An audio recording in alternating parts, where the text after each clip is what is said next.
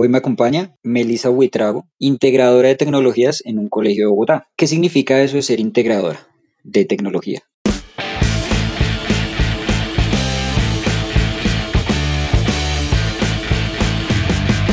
Esto es Alternativos. Bueno, Meli, bienvenida a este episodio de Alternativos. ¿Cómo estás? Muy bien, gracias y gracias por la invitación. ¿Qué significa eso de ser integradora de tecnología?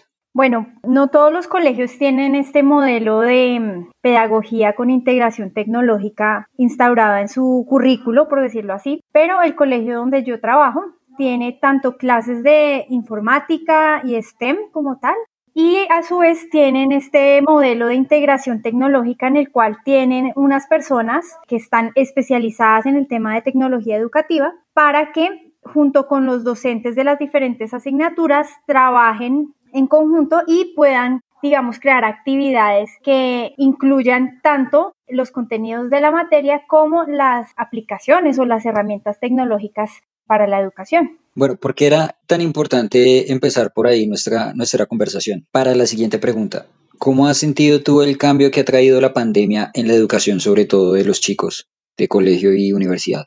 No, pues el cambio es total. Como lo mencioné alguna vez, ha traído muchas cosas buenas porque ha sacado de la zona de confort a muchos, tanto profesores como estudiantes, pero pues también ha tenido unos grandes desafíos y de paso, de verdad felicito a todos los docentes que puedan y quieran escuchar este podcast porque ha sido una maratón, una odisea y gracias al ingenio y al esfuerzo de todos los docentes la educación ha podido continuar durante este tiempo. Entonces ha traído cosas buenas, también ha traído cosas malas, muchos niños han tenido que desertar, han tenido muchas dificultades para poder continuar su proceso formativo.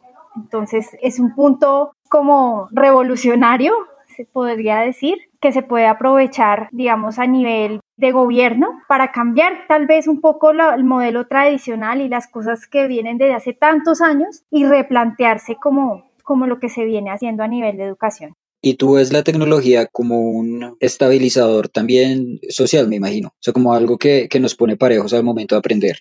O según lo que me dices, pasa todo lo contrario.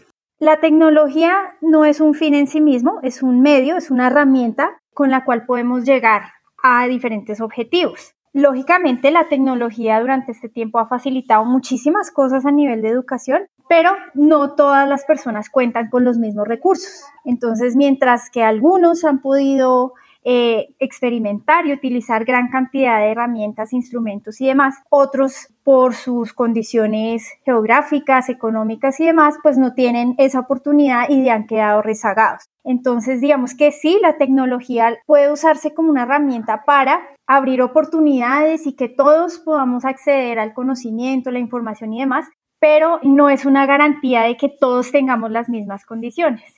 ¿Por qué decidiste irte al, lado de la educación? Porque, pues, bueno, ya yo, que te conozco, tú no eres educadora de profesión o tienes una, una, una carrera de base, una carrera previa, ¿cierto? Sí, yo soy comunicadora audiovisual y multimedial. Es una carrera que tiene bastante que ver con tecnología, con medios, pero bueno, creo que Dios me llevó al camino de la educación desde siempre, porque bueno, soy de una familia de educadores, desde mis abuelos, pues hemos tenido que ver con, con este campo y pues realmente es algo que yo creo que se lleva también en el corazón. El amor por educar, el amor por los jóvenes, los niños, es algo que pienso que Dios coloca en el corazón y es algo que disfruto hacer.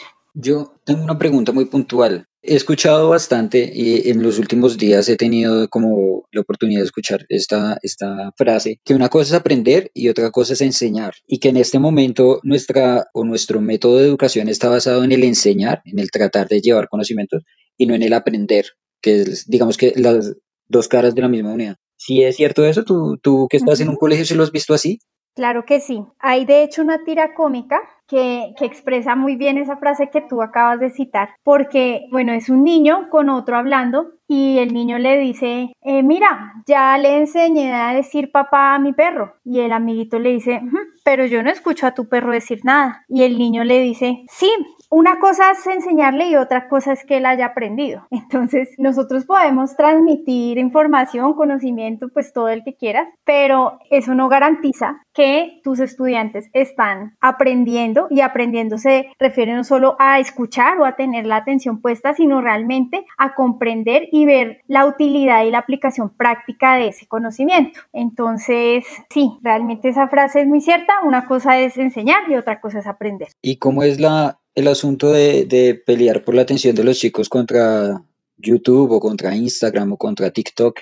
Pues yo creo que precisamente ese cambio y esa salida de la zona de confort de los profes también implica entrar en ese mundo. ¿A qué me refiero? A que podemos utilizar ciertas cosas de esas herramientas, de esas plataformas, para volverlas instrumentos educativos. Sé de casos a nivel internacional de profesores que han creado canales de YouTube, que han creado cuentas de Instagram, que han creado grupos en Facebook con fines educativos. Entonces, si bien estas plataformas y estas redes sociales pueden tomar mucho tiempo de los estudiantes en su vida cotidiana y que pueden sí, digamos, ser un distractor y, ¿cómo decir?, ser un comedor de tiempo para ellos, también las podemos aprovechar con diferentes fines. Entonces, pienso que ahí va también mucho en las estrategias, en la creatividad que los profesores tengan para usarlas a su favor y también para fomentar, digamos, la curiosidad en los estudiantes, para que puedan ver que más allá de utilizar Internet como un entretenimiento o como un distractor, lo podemos usar con fines educativos y podemos sacarle muchísimo provecho.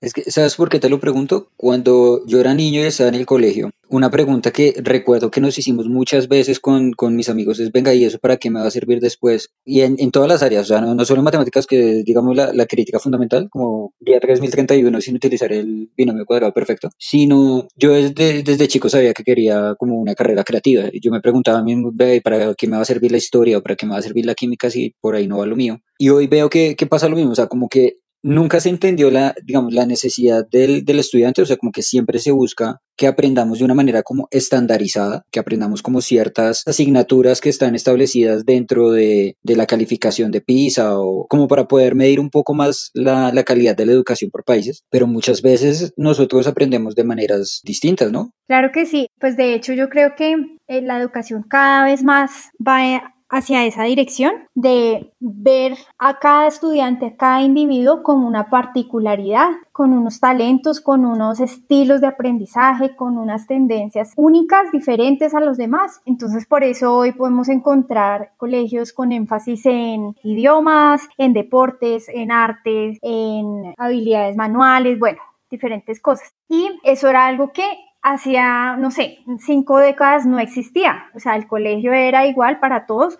Había sí colegios públicos, colegios privados, pero digamos que esas diferencias no eran tan marcadas en el sentido de explorar a cada individuo con sus particularidades. Hoy en día sí lo podemos encontrar y creo que es clave para los jóvenes de hoy poder explorar esas diferentes áreas y poder decir, venga, yo me identifico con esto, pero con esto nada que ver, nada que ver. Y eso hace también que se facilite la, la orientación profesional, ¿no? Me imagino que, bueno, yo, yo veo a mis papás y ellos como, no, orientación profesional, nada que ver cuando yo estudiaba. Yo decidía lo que medio me gustaba y en lo que había plata para pagar en, en una universidad o bueno, lo que hubiese. Pero hoy en día, pues sí, tenemos como todos esos cursos de orientación y también las universidades abren semestres de prueba y clases de prueba, entonces los estudiantes del último grado de bachillerato pueden ir y, y, ver qué tal es una clase de X carrera, ¿cierto? No sé si tú ya conocías eso que está pasando ahora en las universidades.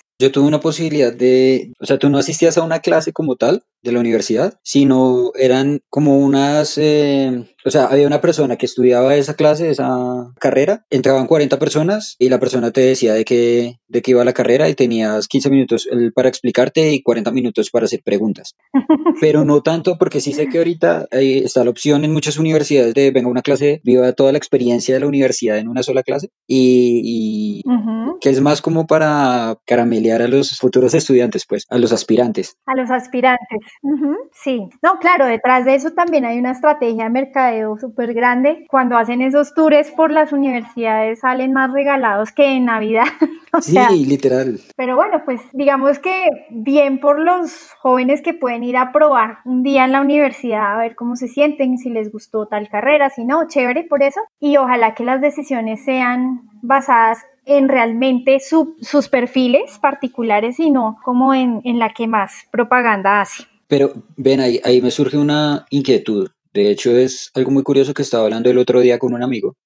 El enfoque de la universidad ya de por sí era virtual. Entonces él me dijo, me parece chéverísimo. Cuando antes de entrar me decía, no, me parece chéverísimo porque voy a poder manejar mi tiempo. Y cuando entró, él estaba súper decepcionado. Me decía, es lo más cercano como a estudiar por mi cuenta o sea, literalmente él sentía que estaba pagando por el cartón más que por el aprendizaje, porque realmente él decía que lo mismo lo podía aprender como en estas plataformas de educación más informal tipo Coursera o tipo Platzi. Tú sientes en este momento, yo el otro día también lo pensaba, yo decía, yo no sé si en este momento yo me metería en la vuelta, en, la inversión, que es una inversión costosa, estudiar en una universidad, y sobre todo pues en una universidad con pergaminos y yo decía, yo no sé si en este momento yo haría esa inversión. ¿Tú cómo ves esa situación? Ya que tú tienes acceso a estudiar estudiantes que están a puertas de entrar a una universidad, ¿tú sí ves que la universidad tenga ese, ese plus en cuanto a educación o es más una plataforma de networking? Bueno, si bien la educación ha venido evolucionando y cada vez encontramos más variedad de programas formativos,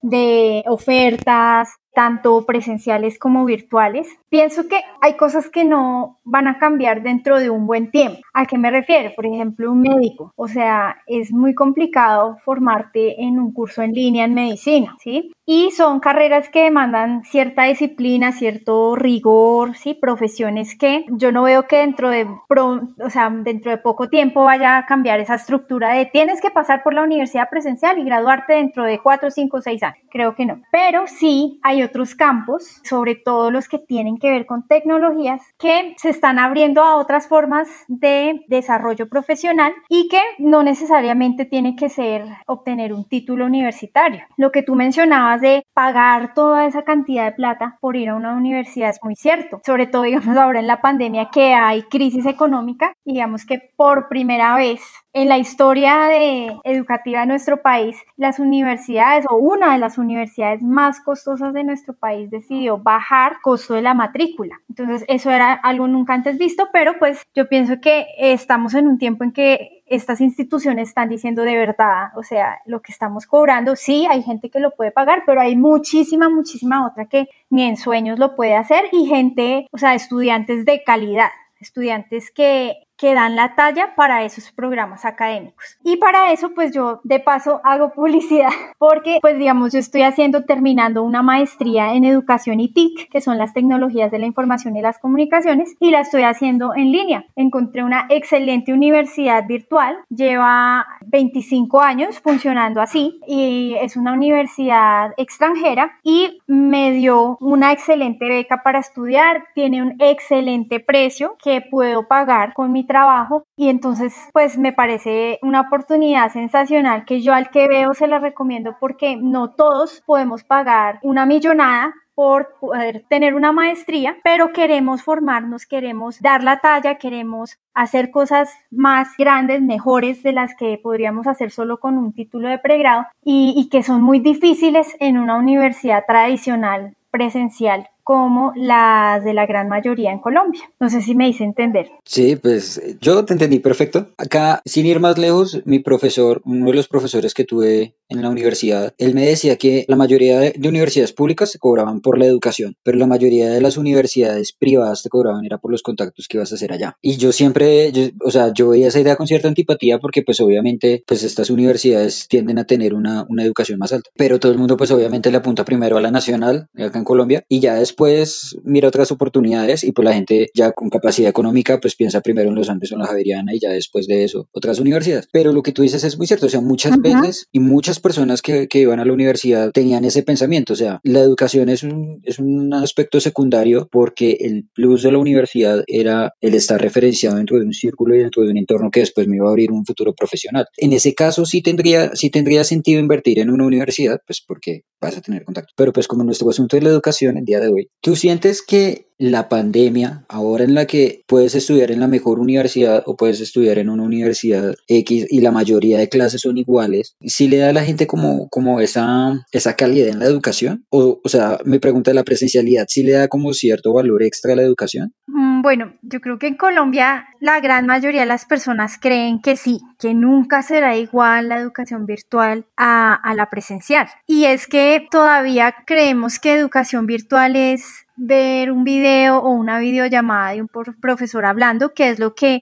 tradicionalmente haría en un aula de clases en físico. Y ya ahí es verlo y hacer guías y hacer talleres y de pronto si hay un trabajo en grupo entonces llamar al compañero o a los compañeros y ya, pero que tiene muchas limitantes pues por la distancia física, pero eso no es educación virtual. Realmente el e-learning, como se dice en inglés, o el aprendizaje electrónico, tiene otra metodología, otra perspectiva completamente distinta a el emular el modelo tradicional. Entonces, pienso que si la educación virtual se limita a esa emulación, realmente sí, pues no tiene mucho sentido y entonces reunámonos si se puede en un salón de clases. Pero si se exploran las otras posibilidades y los otros modelos pedagógicos que realmente se adaptan mejor a estos entornos, virtuales de aprendizaje, ahí sí yo realmente eh, me inclino muchísimo por este por, este, mm, por esta modalidad de educación, porque realmente la tecnología tiene unas posibilidades y una riqueza en cuanto a, ejercicios, en cuanto a actividades, en cuanto a, a, muchas cosas que podemos hacer en educación y que realmente se logren aprendizajes significativos, que se logre un excelente desempeño académico entonces, sí, básicamente es eso. Si, si, si creemos que es emular ese sistema tradicional, pues no estamos haciendo nada. Ahí hay un punto que acabas de tocar, o sea, me, me, surgió una idea en este segundito. Este asunto de la convivencia con otras personas, del hecho de socializar, también es parte fundamental del aprendizaje, ¿no? Sí, claro que sí, sobre todo en, en los niños en edad escolar es como súper clave esta interacción con sus compañeros, pero yo creo que no necesariamente se da de forma exclusiva en los entornos académicos. Conozco muchos estudiantes que, por ejemplo, incluso desde antes de la pandemia han hecho homeschool y están en cursos de natación, cursos de fútbol, tienen comunidades con otras familias muy fuertes, entonces los eh, niños conocen otros niños de, de otras familias, de otros papás y los niños pueden tener esos espacios de socialización que tanto lo necesitan, como bien lo dijiste, pero no necesariamente en los espacios académicos. No obstante, también cuando se hacen trabajos colaborativos, o sea, trabajos en grupo de forma virtual, ahí también puede haber una interacción entre los niños. Obviamente no es lo mismo que lo presencial, pero digamos que, lo que te digo, no, no, esa socialización no es exclusiva de un colegio presencial. Hay una pregunta que tengo que hacerte sí o sí. Pues ya que tú eres educadora e integradora de tecnologías, ¿tú eres buena estudiante? ¿Te consideras o te consideras buena estudiante? Sí, sí, la verdad, sí. Pues digamos que nunca me costó estudiar. Pues no era la más ñoña, sí, pero me fue bien, nunca perdí ningún año. Creo que eso también hace parte del kit de ser educadora porque me gusta la educación, me gusta aprender. Yo pienso también que un buen estudiante es un buen maestro. Explícame eso, esa parte de cómo un estudiante es un buen maestro. O sea, ¿el, el que es buen estudiante tiende a ser buen maestro o la persona que es... Exacto. Ah, ok. Y entonces, ¿qué es lo fundamental que ha cambiado el COVID en la educación? ¿Qué tú crees que va a ser el cambio de aquí al futuro? Bueno, lo que mencionaba anteriormente, salir del modelo tradicional. Yo pienso que educar a través de entornos virtuales de aprendizaje hace que el enfoque de la educación no esté ni en el profesor, ni en los contenidos, sino en el aprendizaje y en el estudiante. Entonces, cuando el estudiante es el protagonista del proceso formativo, el estudiante tiene más autonomía para decidir qué, cómo y cuándo lo quiere aprender. Esto no quiere decir que no hayan estructuras, o sea, que no haya un orden, que no hayan unas normas establecidas, pero sí hay una flexibilización en este tipo de cosas. Entonces, el estudiante es más autónomo también se promueve mucho el aprendizaje colaborativo, que sean entre varios uniéndose quienes construyen lo que se va a aprender, si me hago entender. Pienso que, que en, este, en estos nuevos modelos de educación los profesores ahí es cuando se ven desafiados. Obviamente es toda una proeza lograr salir de lo que siempre han hecho, sobre todo aquellos profesores que llevan muchos años, muchos años enseñando. He tenido que trabajar durante este tiempo con profesores de 70 años, 60 años y me dicen, es que mira, me cuesta mucho, me cuesta la tecnología, me cuesta esto, pero yo veo que también la actitud es clave, porque puede que sí, sea complicado a veces para ellos, pero tienen toda la disposición. Y, cuando uno no se estresa tanto, sino que trata de, de, hacer lo mejor que puede, ya las cosas fluyen mejor. Entonces, pienso que, que todos, todos hemos tenido que salir de nuestra zona de confort, pero eso hace también que seamos más creativos, que hagamos lo que esta palabra tan famosa que se ha vuelto en la pandemia expresa, lo de reinventarnos y es de reinventarnos. De ahí pueden salir cosas muy, muy, muy interesantes y pienso que las personas que tienen dificultades para acceder a, tecnologías y a todo esto que yo estoy mencionando, también se pueden reinventar. He sabido de estudiantes de colegios públicos, estudiantes en el campo, que por medio de radio, por medio de televisión, por medio de audios en WhatsApp, por medio de iniciativas propias de los estudiantes al coger libros, al reunirse en cierta cantidad de niños en una casa con una profesora o con una mamá, han logrado aprender muchas cosas que no necesariamente es del típico salón de clases, en un colegio, con todo lo que tradicionalmente conocíamos como educación. Sí, entonces creo que es muy interesante lo que está pasando. Uno de los principales problemas que hemos visto, que yo, evidencio en algún punto, es que como que los, los estudiantes nunca terminan de empoderarse de su papel de estudiante, ¿no? O sea, en muchos casos vemos los colegios más como unas guarderías para niños de 10 años a casi 20 años en algunos casos, ¿cierto? O sea, yo, yo veía el asunto que la lucha del profesor era tratar de que el estudiante adquiriera algo de lo que él, él estaba dispuesto a ofrecer en cuanto a conocimiento pero el estudiante nunca se terminó de, entender como, como el estudiante, sino era más una mentalidad de re, o por lo menos en mi colegio, se daba un poco de eso, o sea, como que no era tan, tan, no, no estoy diciendo que sea un mal colegio, de hecho, es el mejor colegio en el que puedo estudiar, pero como que ahora que lo pienso, también lo he visto en, en, esta generación y es como el asunto, o sea, yo estudio porque me toca, pero no porque quiero. Y yo lo veía así en ese momento, o sea, como que tus papás te obligaban en cierta manera a ir al colegio y los niños, incluso algunos se hacían los enfermos o se enfermaban o se, se resfriaban a posta para no, no, ir al colegio. Ahora que lo veo desde esta, yo lo hice alguna vez, o sea, yo me, yo me enfermé, o sea, yo me fui una vez debajo de la lluvia a mi casa para enfermarme y no ir al colegio al siguiente día. Pero bueno, ese no era el hecho. Ese asunto de, de sentirte más, más reo, ¿tú lo ves que sea un, sea un modo superandi dado de la educación que tenemos actualmente, de la educación entre comillas tradicional? Sí, total. Digamos que lo que más he aprendido últimamente es que lo que más atrae a los estudiantes en los procesos educativos es la interacción, o sea, que ellos se sientan como personajes activos en ese proceso de formación, ¿sí? Y no como un ente pasivo que recibe y recibe y recibe información y luego tiene que replicarla de alguna manera.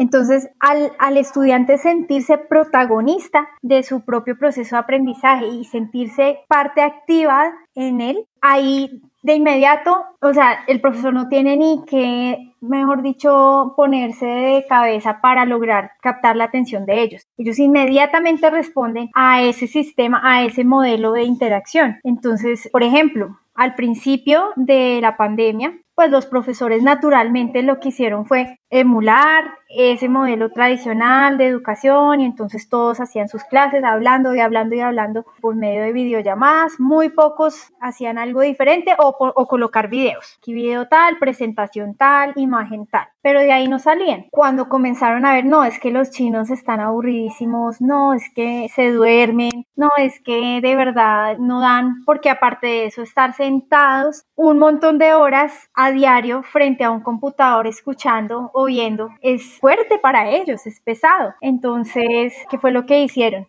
No, tenemos que darnos otro tipo de actividades, vamos a hacer de pronto clases más cortas, vamos a hacer un horario de pronto más corto, pero en ese poco tiempo que vamos a estar con ellos vamos a hacer actividades interactivas. Entonces, entre ellos se tienen que reunir virtualmente y van a crear X cosa. Van a, investigar, van a mm, construir imágenes, experimentos, bueno, un montón de cosas que los profes se idean. Y ahí en esas actividades era cuando naturalmente ellos no se aburrían. Cada vez que yo les traía una herramienta tecnológica diferente y me invitaban a sus clases virtuales, o me invitan, porque todavía me invitan, y les, les decía, listo, vamos a crear un mapa conceptual interactivo, entonces ustedes le meten esto, lo otro, y entonces entre en grupos se inventan un mapa mental o se inventan una infografía, bueno, miles de cosas o sea, los estudiantes eran emocionadísimos y preguntaban, ven, ¿y cuándo vas a volver a traer más actividades así? ¿Y cuándo volvemos a hacer algo así tan chévere? Entonces, pienso que, que, realmente no es ni siquiera el mismo conocimiento lo aburrido, porque realmente el conocimiento es algo muy chévere. Aprender sobre el mundo, aprender sobre cómo funciona esta sociedad, aprender sobre eh, cómo es la creación es interesante. Lo aburrido es las, la metodología con la que se, se hace este tipo de educación.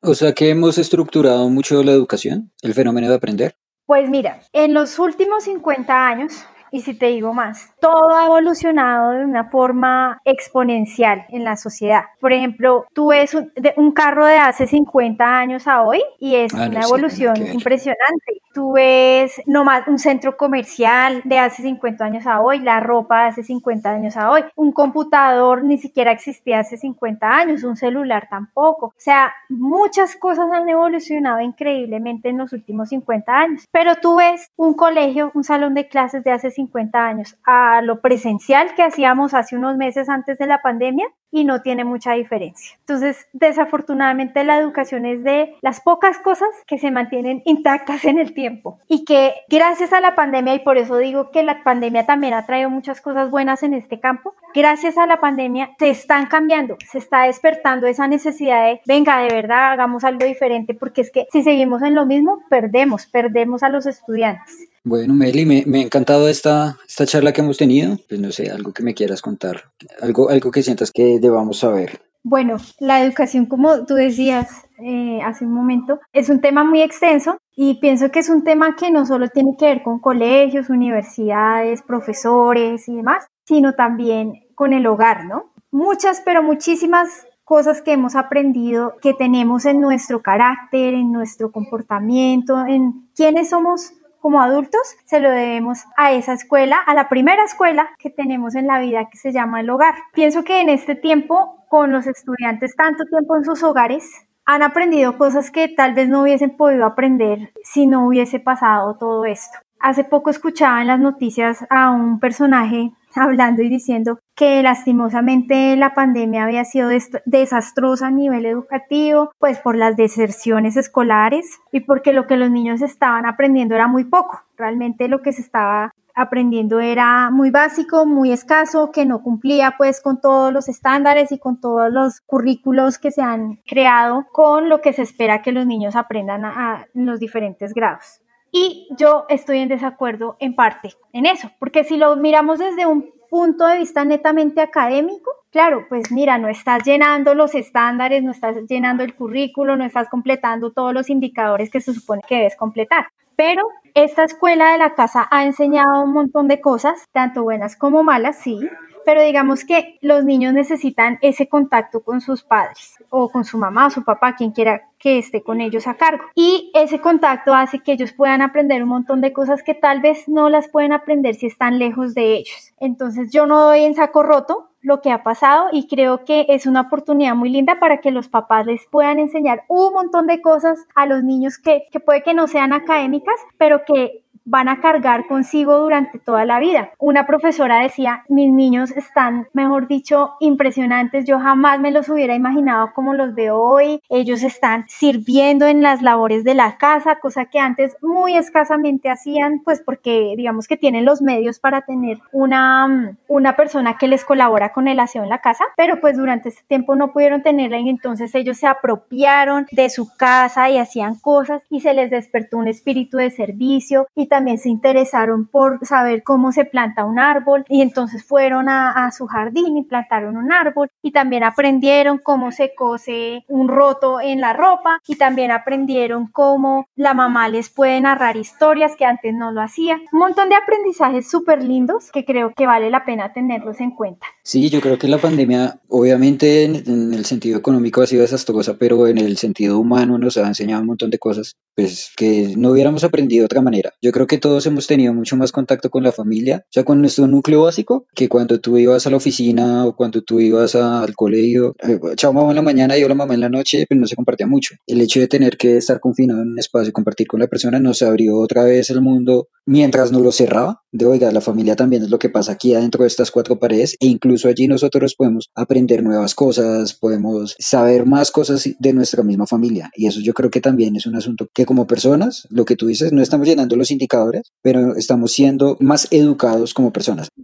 Formación para la vida. Exacto. Lo, lo que en todos los colegios propenden, ¿no? O sea, la idea es dar formación para la vida. Creo que la mejor escuela que hemos tenido para eso ha sido este evento que nos ha encerrado en nuestras casas.